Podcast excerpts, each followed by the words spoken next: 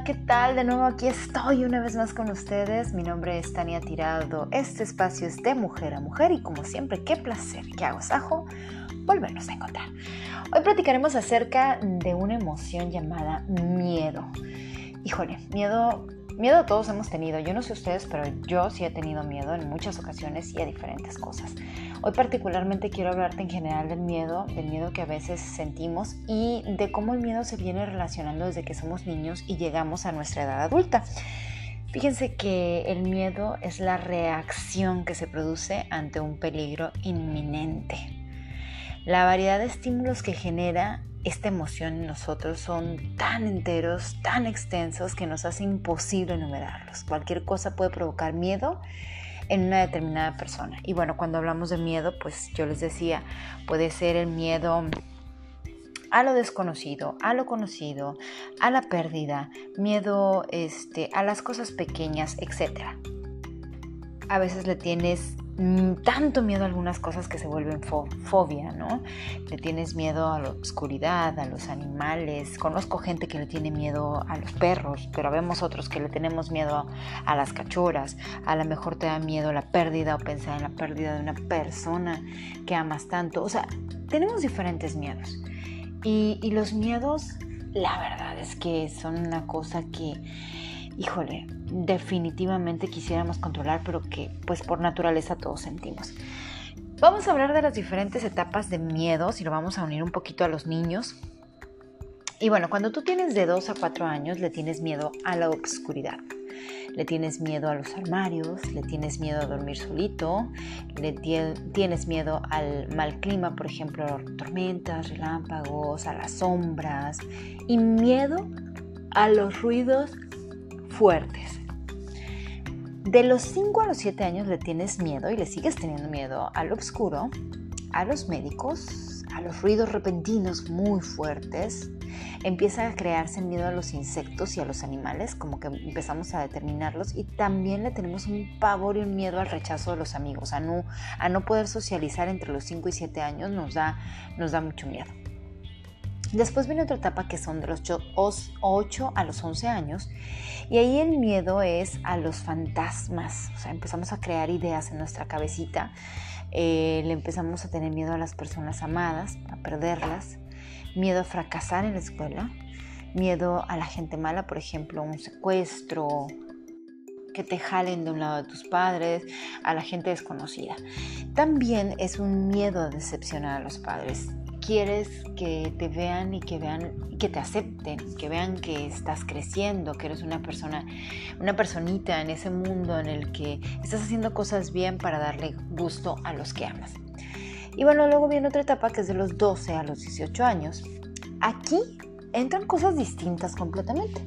Empieza el miedo a la seguridad personal. Ahí me siento inseguro empiezo a determinarme, empiezo a encontrarme, empiezo a definirme. Y entonces empiezo a tener estos miedos intrapersonales que obviamente se reflejan en todas mis actitudes. Miedo a las presentaciones en la escuela, el pararte enfrente de todo el mundo y que todo el mundo te vea. El exponer, el pasar y, y que no te acuerdes de lo que de lo que te tienes que saber, ¿no? Este es un miedo horrible, digo. Eh, tengo alrededor de 10 años trabajando, muchos de estos años con adolescentes, eh, jóvenes, adultos e incluso niños y cuando les toca hacer una exposición, híjole, pasar enfrente es un pavor, hay gente que le sudan sus manos, hay gente que, que, que, llora o que se desespera porque no es tan sencillo hacer una exposición. Le tienes miedo a la muerte y al futuro, así también eh, de cómo te ven los demás y lo que piensen de ti. Además, tienes miedos de sufrir abusos, abusos eh, físicos, este, abusos emocionales, abusos de la gente que amas y de la que no amas también. Y miedo a lo que sucede en el mundo. Todas las noticias afectan. Entonces entre los 12 y 18 años estamos muy perceptivos a la información y más hoy en día que tenemos tantos, em, tantos medios para enterarnos de las cosas, tenemos esta sensación de que, híjole, todo lo que está pasando allá afuera y yo no puedo controlarlo.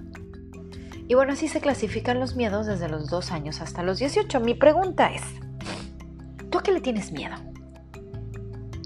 Yo te acabo de describir las cosas a, a, las que les tenemos miedo desde los dos años, desde la oscuridad hasta la aceptación de nuestros padres y pasando y llegando hasta lo que sucede alrededor del mundo. Yo te pregunto hoy en día, ¿a qué le tienes miedo? ¿Le tienes miedo eh, a la soledad? Le tienes miedo al fracaso, le tienes miedo al éxito, le tienes miedo a, no poder sostener una familia, le tienes miedo al, trabajo o a la competencia laboral. ¿A qué carambas le tienes miedo? Llegamos a una etapa y a una edad en la que los miedos se vuelven tan distintos, tan irreverentes ante las situaciones, situaciones porque el, miedo viene y te confronta y, te aterra y en ocasiones ni te deja moverte, ni haces lo que tenías que hacer, ni suceden las cosas que tenían que suceder. Entonces, híjole, el miedo se manifiesta de muchas, muchas formas y no necesariamente nada más sintiendo que tu cuerpo tiembla o, o que sientes este corazón que palpita rápidamente. Estamos después de los 18, obviamente empezamos a sentir otros miedos, pero a mí me llama mucho la atención el saber cuál es el miedo que nos aterra.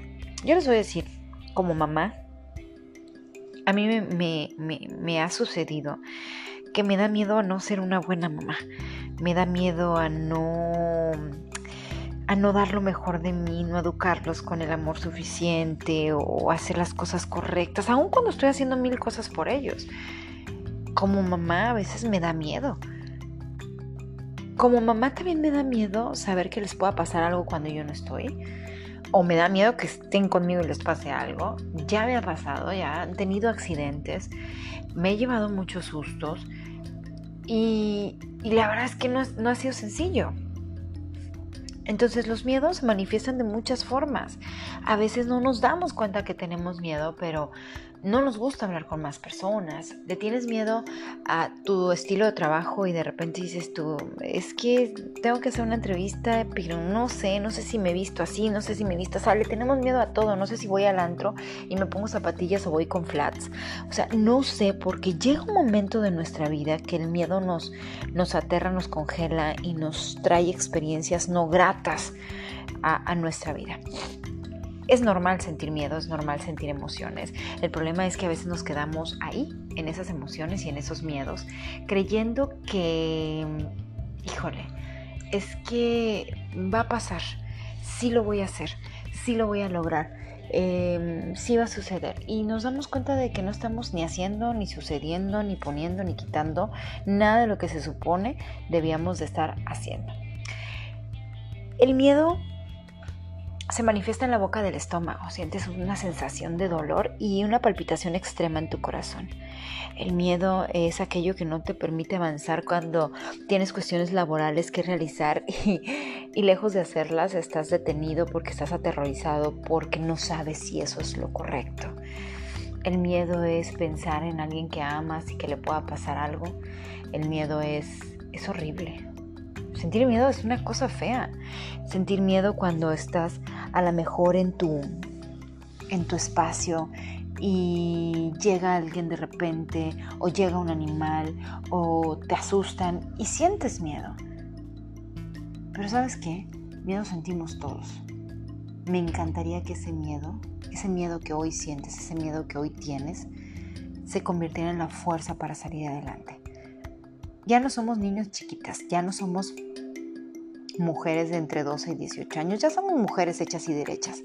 Es momento de agarrar el miedo y hacerlo a un lado. Les voy a contar, hablando de, eso, les voy a contar algo. Eh, uno tuve un sueño muy chistoso. Soñé con toros, eh, pero soñé toros mansos. Vi a los toros como estaban sentados, conviviendo entre la gente. ¿Alguna vez han visto la película de Ferdinand? Este, y es un toro que es pues muy amable, ¿no? Pues sí, así veo yo mis toros en el sueño y veo muchos toros, la gente acariciándole los cuernos. Y yo estaba preocupada porque mis hijos no estaban cerca de mí. Entonces empiezo a caminar buscando a mis hijos, siento que están perdidos, no los veo y yo temo que en cualquier momento se levanten los toros y empiecen a atacar. Y entonces me acerco y de repente veo a mis hijos y mis hijos estaban con su papá. Entonces veo a mis hijos y siento un gran alivio, pero un gran alivio de verlos que están sanos y salvos. Y entonces el papá de mis hijos, quien, eh, como dato curioso, creo que me odia, este, en el sueño voltea y me mira y me mira como retándome. Y en el mismo sueño yo lo veo y, le contesto con la misma mirada como diciendo no me afecta lo que pienses de mí. Y entonces estoy en ese juego y me doy cuenta de que no le tengo miedo a los toros y de que no, no tengo miedo a que le pase nada a mis hijos y que no está pasando nada, que simplemente son toros mansos. Cuando leí acerca del significado de los sueños, decía que los toros representan pues esas circunstancias difíciles de la vida, esos miedos que tenemos. Y obviamente eh, en lo personal tuve mis, mis, reservas y mis miedos después del divorcio y yo creo que eso es lo que me estaba demostrando. Estaba agarrando al toro por los cuernos, ya no me daba miedo la mirada de, del papá de mis hijos, ya no me daba miedo el pensar que se dejaran venir los toros porque yo estaba segura en el sueño que no iba a pasar. A lo que voy es, el miedo se puede manifestar de muchas maneras e incluso no puedes darte cuenta que lo tienes. Lo importante es que si te das cuenta hagas algo por él y no te estaciones dentro de este miedo perturbante. ¿Tú a qué le tienes miedo? ¿A ser feliz?